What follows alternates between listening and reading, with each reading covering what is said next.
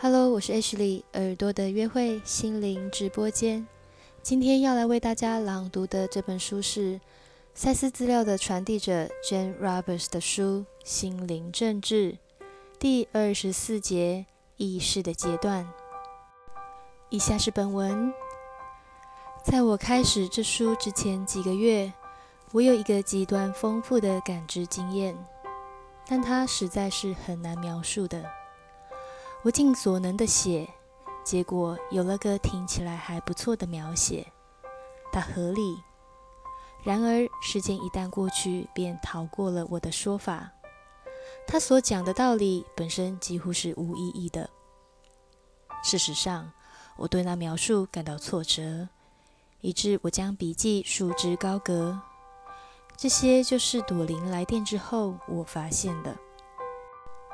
事情发生在一个星期五晚上，罗去商店采买一些给预期客人的小点心，我留在家里整理客厅并洗碗。当我做完了，便站在公寓的凸窗旁沉思。我在写书中途的空隙，等着一些灵感。那景色与情况提醒了我一个相似的夜晚。当我看到我的雨林在意识的探险里描写过的一个意象，我怀念地回顾那个经验。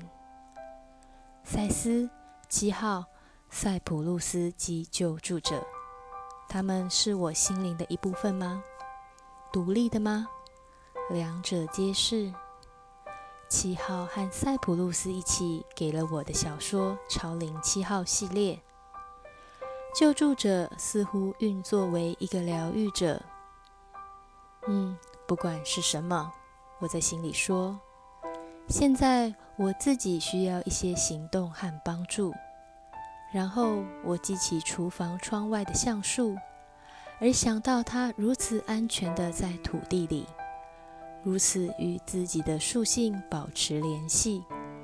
所以我在心里说。我确实想以同样方式与我自己的内在知识联系，或之类的话。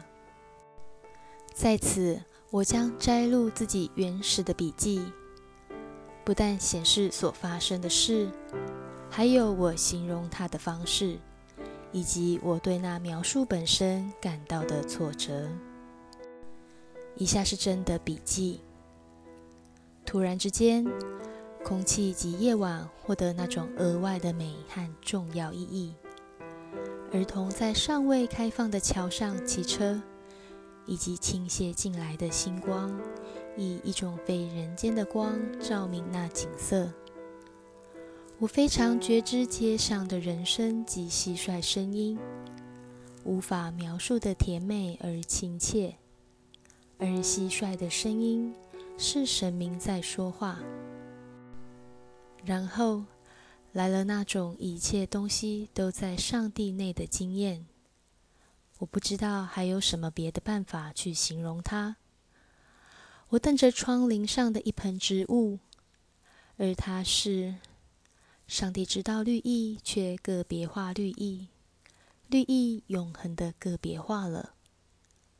而我明白，在宇宙里的一切都是绝对安全的。刚在那经验之后，我便潦草写下这个，但文字无法刻画我感受到的情感实相。但有某种不断拂过世界且助其形成的信息，隐形的在我们所看见的底下，而我感受到那些。以一种方式。我知道我心智的独立从赛斯升起，以及这也适用于别人与他们自己的赛斯对等物。我觉得赛斯的实相部分是灵性的，却也部分是自然的，但主要的是有心理和心灵的力量，一个全然不同的类别，像万有引力等等。却是在另一个层次。这些支持性的心理力量，与我们知道并依赖的物理力量一样可靠，它们是人格的基础。我们目前的存在由其中要出，而它们运作为我们心理生活的基础。我在用的字汇根本说不出我想说的，以一种最奇怪的方式，在某些说法那些字是对的，在别的却完全不对。举例来说，我要说的是，我明白。当那经验在发生的时候，爱是与万有引力一样真实的一种力量，运作在心灵而非物体之间。但我所感受的却是与爱字如此的不同，打这么多，又伟大这么多，然而却小些，以致爱这字如它通常的用法。在同样的脉络里是无意义的。我感觉有与物质世界一样真实的存在状态，在一个既定宇宙里有许多个在同时分享，比如说地球的部分，却对他不同的面相反应及觉知。当那经验在继续时，我无言的感受到这一切。我感觉我正在移向那些其他状态之一，对我而言新的一个，而一个渴望知道的欲望，将你从一个移到另一个存在状态。在那儿，爱又是那个字，真的是一个移动的力量。当你爱时，你的确看得更清楚。我感觉。我在重新被爱，像是重新修理过，就像是这爱加速且平衡我身体里分子的结构。当那发生时，我觉得非常想睡。当我写下这些笔记时，现在有些什么在发生？我一边跟着走，一边试着形容，如果我能的话，所有这些。变成一件身体的事，里面我的脑袋在打转，房间看来新又新鲜。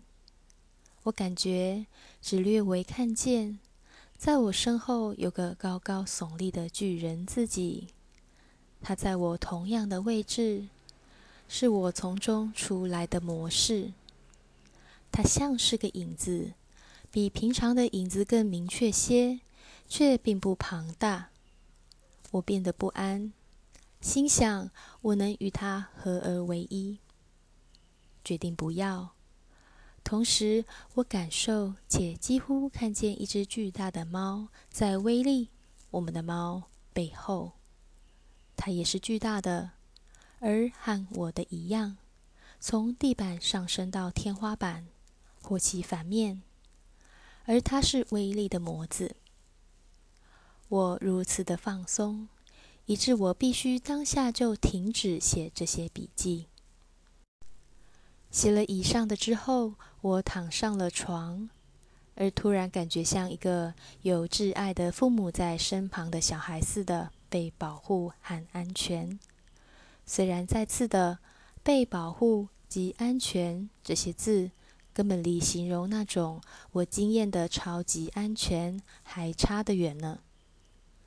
有一会儿，我是在摇篮里的一个孩子。我了解在“上帝的儿女”这句话背后的意思，却也看出以同样方式，那个句子与当我用“爱”这个字时同样的误导。同时，即使当我感觉超级安全及上帝儿女的感受时，我感觉从我平常活动层面的一个直性的抗议。在超级安全的层面，我了解人们为什么将上帝视为一位父亲，而明白对其他类的意识而言，我们的一次生命在他们的尺度上可能是一年，所以在七次生命之后，我们对他们仍像是七岁小孩。笔记结束，以下是正文。虽有我的笔记，那经验的更大元素却逃过了转译。然而，当我读笔记时，觉悟到巨大的自己及猫的模式，是我第一次想感受在此书中如此常常提及的模型的尝试。第二天，当我坐在书桌旁时，以下资料来到我的脑海。我知道它与昨天的经验是相关的，但不知怎的，对我而言，它却没搭上。直到朵琳的电话之后，我才以天下皆知的所谓灵光一闪，了解到这资料是如何的贴切，而它是一直在那儿的，等着我去赶上它。再读它一遍，我立刻明白附录符合的地方了。以下是真的笔记：意识的阶段，像许多其他的人。我一直害怕我自己更大的实相。我习于只将自己与我的一小部分，我这作家认同，因为我以我相对于非我的方式来想。在我们的社会里，一旦你开始瞥见自己更广大的能力和范围时，你害怕，如你先前所认识的自己会被扫到一边。显得较卑劣，或不知怎的被消灭了。相反的，旧的自己只是真正自信的一个微光。旧的自己成长而吸纳新的知识，而变成新的自己。他被光照、扩展，并继续作为组织者，但他的确必须对其自己更广大的实相打开门。而容许自己被其自己的源头照亮。有些时候，作为已知自己的焦点人格，由于自己的信念变得吓到了，而对心灵成长设下与感官扩展成直接比例的阻碍物。我们认为正常的意识状态、官方的意识路线，只是自然进程的一个门槛。到某个程度，每个人都试图长到那个架构之外，或吴宁说去扩展它。在如此做时，以下的意识阶段就变得显而易见了。阶段一，焦点人格启动扩展过程，而开始感知非官方讯息。这通常涉及一些吓人的梦。意象或诡异的经验，可能会涉及自动书写、用灵印盘，或让心灵有额外呼吸空间及移动的任何过程。这个阶段可能包括，也可能不包括可查核的预知或心电感应粒子。在此有很大的空间，以及在最先经验之强度及深度上的许多变化。虽然最初的事件可能突然发生，仿佛完全出其不意，它事实上是一个长长过程的结果。在其中，焦点人格已逐渐的盘算新的创意表现，以及从局限及范围的一些限制解放。阶段二，在第二阶段，焦点人格试着继续扩展。同时，试图维持其先前在世界的取向，并将其非官方讯息与其宗教及文化的信仰关联。举例来说，在这阶段，我们往往试着证明我们的意向以世界的说法是真实的。举例来说，如果你以声称外星人为其来源的自动书写开始。你可能随之试着证明这些存在体是存在的。如果那作品提供任何可查核的预知或心电感应资料，那么你会确信太空人而非你拥有这些能力。如果像先前提过的工程师，你发现太空人并不以那种说法存在的话，在那一点，你可能憎恶的将整个东西抛弃，而不用这作为劈开的器目，或了解心灵事件是重要的，即使他们的衣裳是象征性的。最初的心灵事件往往是戏剧性的，以正常的说法，甚至是莫名其妙的，只是要获得我们的注意。它可能是心理的艺术，涉及整个人格，将所有感官带到一个与任何舞台剧一样华丽的戏剧里，单单只供我们的眼睛和体验。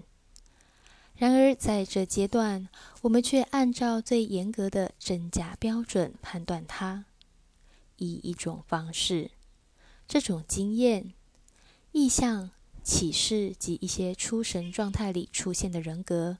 比生命更伟大，或吴宁说，比我们对生命和存在是什么的想法还要伟大。为了这个理由，许多人留在阶段二，在一个两难里，试着在一个太小的架构里诠释心灵事件，或停留在相当舒适的宗教或假科学圈子里。如果跟随那团体的某套传统特性的话。他们接着容许心理冒险，提供不受官方意识路线拘束的自由。不幸的是，这样一个做法往往阻碍焦点人格进一步的发展。而如果最近的非官方资料与党的路线相反的话，那时这人又受冷落了。许多在阶段一发展出的出神人格。最后，在阶段二变得在心理上看不见了，或变得在发展上冻结了，装腔作势的大声说出目前的灵异、宗教或假科学的教条。所有这些都能隐匿通灵内容的原创性，同时真正的创造性能浮现。而当它浮现时，这个人比之前更能应付正常的世界，更能解决问题，而或许相当满足于用这种教条为一个舒服的容器，直到经验溢出了边缘，而达到了另一个阶段。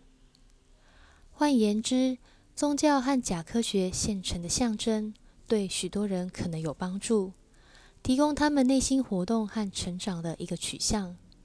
可是，如果这安排变成永远不变的，进一步的经验就被计划的太僵化了。这种人从未慢慢行进到隐藏内在的真正个人的原始的面相。这些阶段如果不去管它的话，会反映被启动的心灵面相。他们会以心灵及焦点人格具特征性的方式显示自己。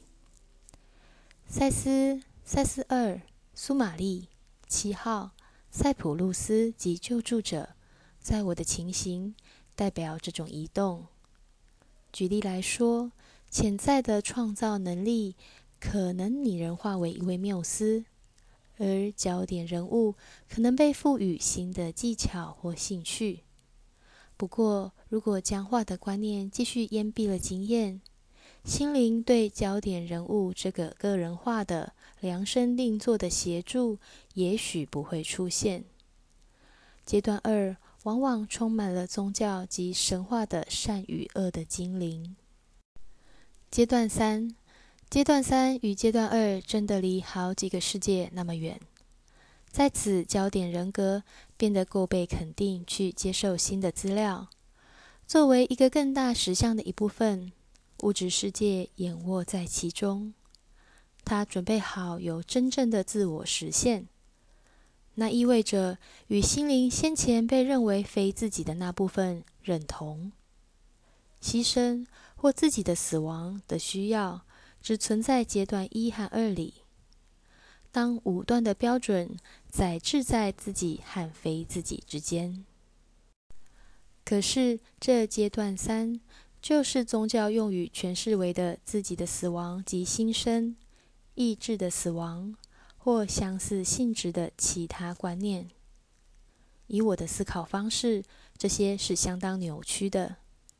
实际上，焦点人格学到，除了全然接受新的取向之外，没有别的办法。这意味着他扩展、接受其自己更大的架构，而明白并没有任何损失。事实上，以一种新方式获得了世界。这阶段能是一个迅速的了悟，或一个逐渐的尝试错误过程。在其中，焦点人格在阶段一与二之间起起伏伏。直到他终于收到足够的动能去突破到阶段三、阶段四。阶段四是个新的自己国家，在其中，焦点人格觉悟到单线官方意识之假设只在那个层次适用，他们被放弃为实相的有效描述，而以被尊敬的地方法规的样子对待。在知性与直觉、善与恶、客观与主观之间，仿佛的矛盾消失了。这阶段可以具有长短不同的瞬息。就那件事而论，所给予的阶段之间的分隔，到某程度是武断的。某些人在任何其他的状态里，都会有阶段四的闪现。不过，总的来说，这些是我们来到心灵成熟的阶段。到某程度，它们与每个人内在发生，与文化无关。它们代表直觉性的启示及吸收。一些古老文明提供变化不定的象征集团为指导方针。在我们的社会里，既定的官方意识路线是所谓阶段一之前的。其他阶段必须先备的东西，因为它提供了一个牢固的物质基础。可是我们在这一点窒息了其发展，在一个明确而局部的意识范围周遭，形成一整个世界及文化。这个层面是特别不利的，因为其假设仿佛是实相的唯一准绳。既然会显示替代的模式之非官方资料是不被鼓励的，其他的意识阶段不可计量的填满平常的实相，增益非一般可感知的深度及细微差异，并提供其自己那类的证据。以一种奇怪的方式，这些其他阶段借由带进别种的刺激。完成并扩展平常的意识。可是我们不认识这种自然生长与改变的阶段。然而，一个正常的进程很可能导致对死亡本身的了解，因为我们会有意识独立于身体焦点之外的证据。先前，我们的心理治疗一向专注于令迷失的羔羊回到官方路线的怀抱里。加强会阻碍心灵成长的心理系统本身，而心灵成长本意是发展与表现与其内在及外在活动有关的心灵。我自己的经验似乎涉及到阶段四，经常却从不够经常的旅行，随之以消化吸收我们平常意识在那儿获得的资料。我发现。现在那条线倾向于模糊了不少，就在于一旦仿佛具异国情调的意识改变，现在我视为正常了，即是我相当轻松的转换到形形色色的阶段。不过实际的说，无论如何，阶段四并非一个稳定的永恒阶段，却将它的灵光照射在其他阶段上。无可计量地增加了对自然世界的享受及欣赏。我认为这些是自然的阶段，到某程度为每一个人所经验。超越这些是狂喜的状态，几乎无法在正常生活里维持住，并且是神秘状态的记号。真的笔记结束，以下是正文。我一看到这些笔记，便立刻明白附录在哪里符合他们。在我们官方的意识层面，他们是看不见的。就比而言，在生活领域或平常经验的领域，他们似乎与已知的事实矛盾。我看出我早先的困惑出自哪里。当我在与我收到附录的同一个意识状态，以及在我所有的替代状态里时，他们对我而言完全合理，是清晰且明显的。对习惯在那十项层面运作的赛斯、苏玛丽、七号及救助者而言，附录是被接受的事实。同时，我却只断断续续的经验到它。它们存在于不适用我们时空的情况里，超越善与恶的观念，在那儿没有矛盾。换言之，他们实相的条件。以及与之交流的那部分心灵是与我们不同的。赛斯二，一个宣称比赛斯还进步，而我也曾与他有过一些经验的人格，似乎还存在于一个甚至更遥远的层面。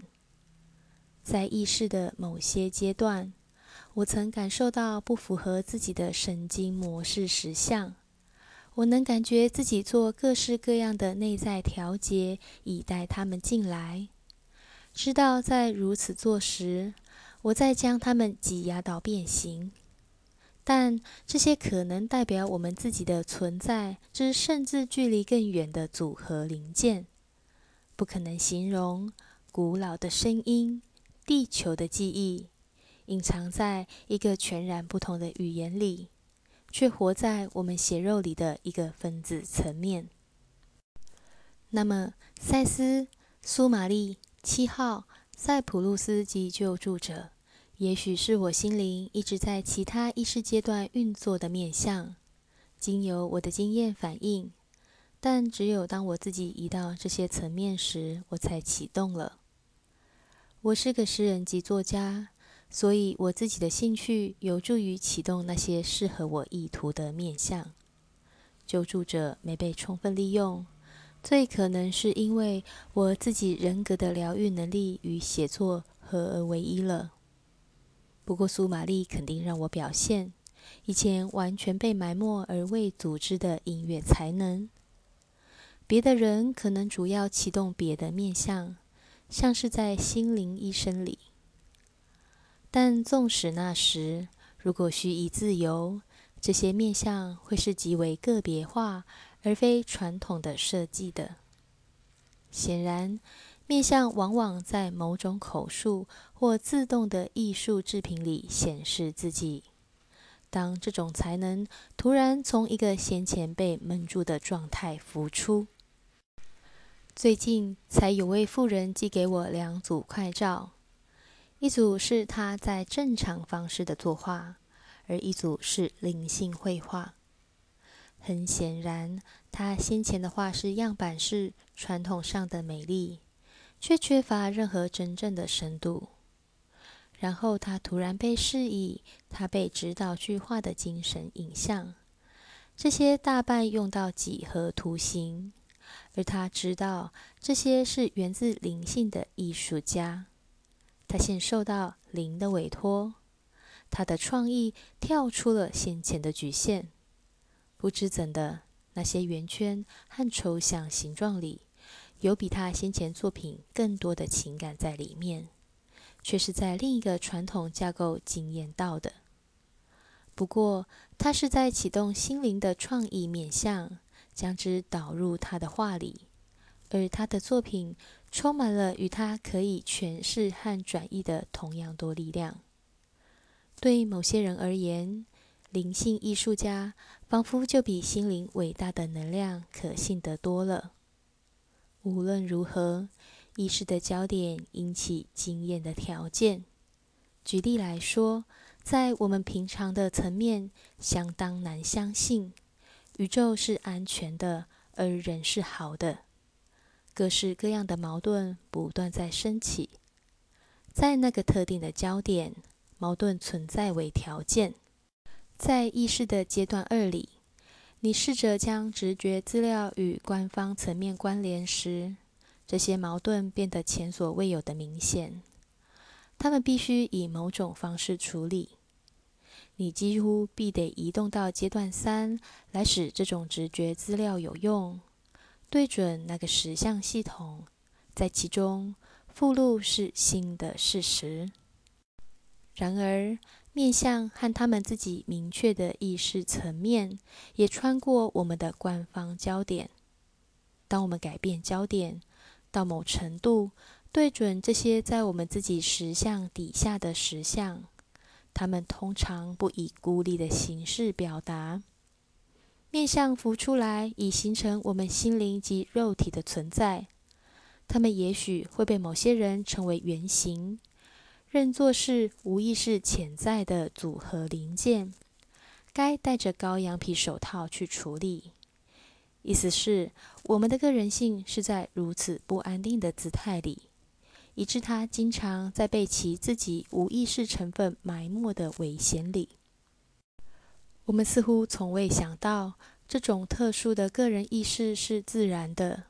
就像叶子从树上长出来一样，容易的从心灵升起。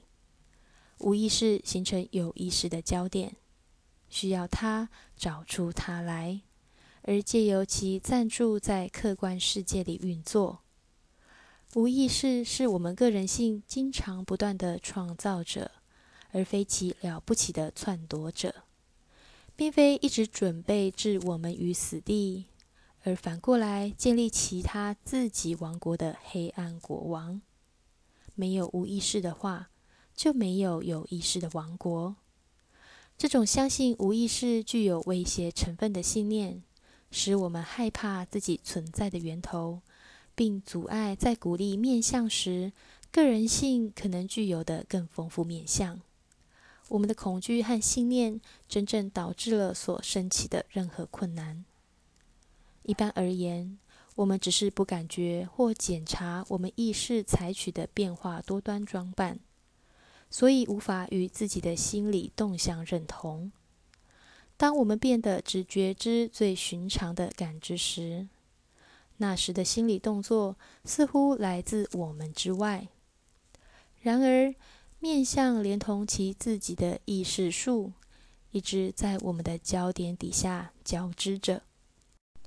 不过，面相它们也运作为模型，也是极为个别性的。独特的、个人的，适合每个人。当我们一方面与他们形成僵化的心灵模式，或在另一方面对待他们为集体无意识原则时，我们便失去了他们原始的远景，那也是我们自己的。结果，我们有了个西藏大师、佛陀、基督、太空人，或不论什么的标准包裹。就因为面相基本上是独特的，所以我们能信任他们。他们是配合我们个别需要及欲望的，并且比在平常层面运作的我们更知道自己的能力范围。他们能帮我们解决问题，而且在伸展出去超越自己的意识层面时，我们实际上朝向一个扩大的视野踏出第一步，在其中。仿佛的困难与矛盾融化了。然而，在其独特里，面相也是普遍的，因为它们就是我们私人和集体经验的基础。颇为实在的说，它们就是灵魂的各个面相。当心灵推我们诞生时，我们毫无疑问地跟随它的权威，经由它以美妙的精确形成我们生命本身。儿童信任心灵的权威，由于心灵存在而知道自己是被扶佑的。儿童了解自己的存在由之而来，如此亲密的东西，以致其存在是超出质问、超出事实之外的。我们的未知变成已知，精神变成血肉，一如“化体论”这个字最真实的意义。而在各种宗教里，我们如此经常听到的“道”，一指上帝的语言福音。它不止或不主要是以音节和字母，却是经由原子、分子、血、骨及肉来说出的。其声音经由身体活生生的属性活了起来，正好像这些字能飞离开书页，完全有意识，自己去形成无以数计的句子，创造他们自己的书，直问他们或我的源头，且猜测字母的诞生。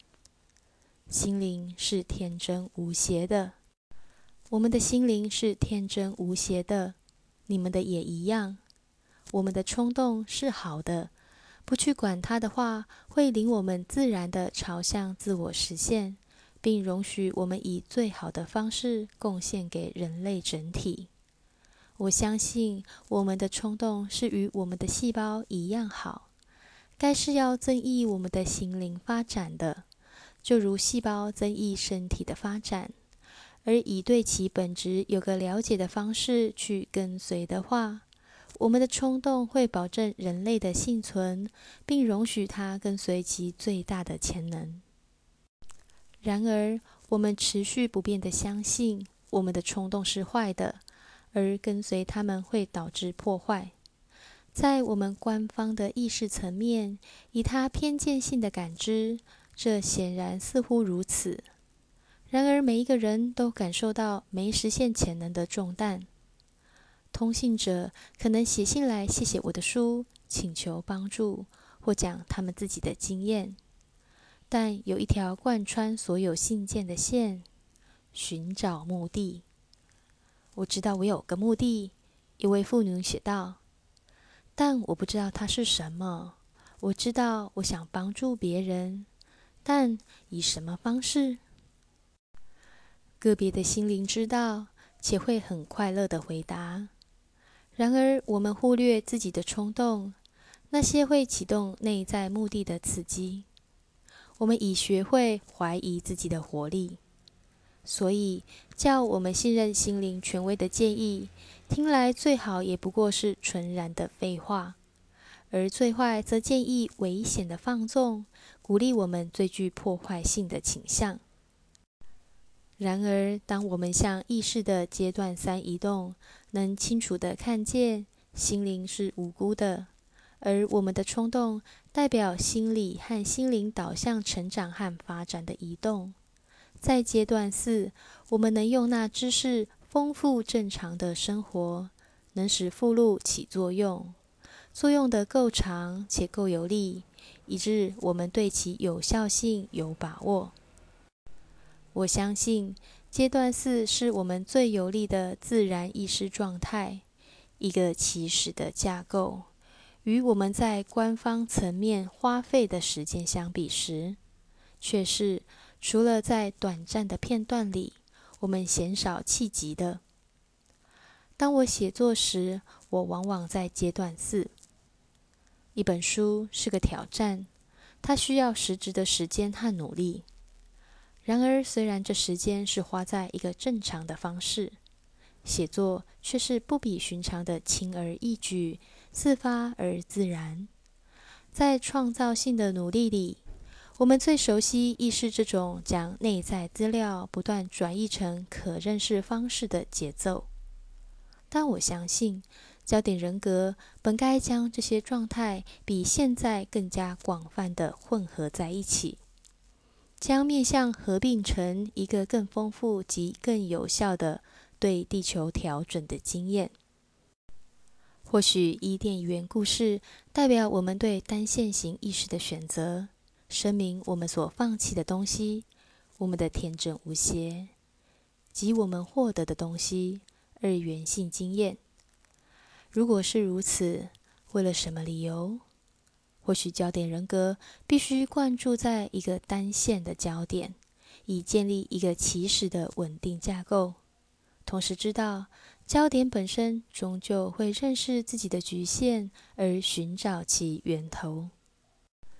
然而，当他如此做时，一个新的独特类别的意识产生了，不只是回到天真无邪，却还达成了一个明白的天真。某种相当不同的东西，一个可以欣赏他自己的天真，一个不枉费青春的青春型的细致心理。